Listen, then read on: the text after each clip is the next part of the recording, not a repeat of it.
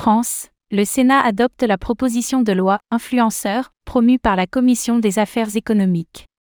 Hier soir, la proposition de loi concernant les influenceurs a été adoptée par le Sénat.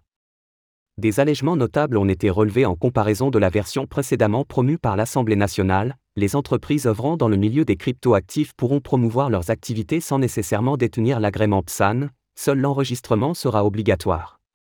Prochainement, une commission paritaire entre les deux chambres sera formée pour donner lieu à un texte de loi commun.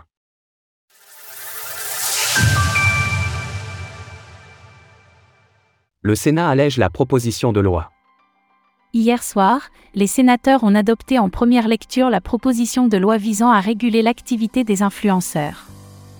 Les élus ont notamment intégré des amendements en faveur des entreprises enregistrées en tant que prestataires de services sur actifs numériques, SAN, suivant ainsi la position de la Commission des affaires économiques comme le souligne l'ADAN, Association pour le développement des actifs numériques. Pour rappel, une partie de cette réglementation vise directement l'écosystème français des crypto-monnaies. Fin mars, les députés de l'Assemblée nationale s'étaient positionnés pour une interdiction des actes de promotion par le biais d'influenceurs aux entreprises ne détenant pas l'agrément PSAN.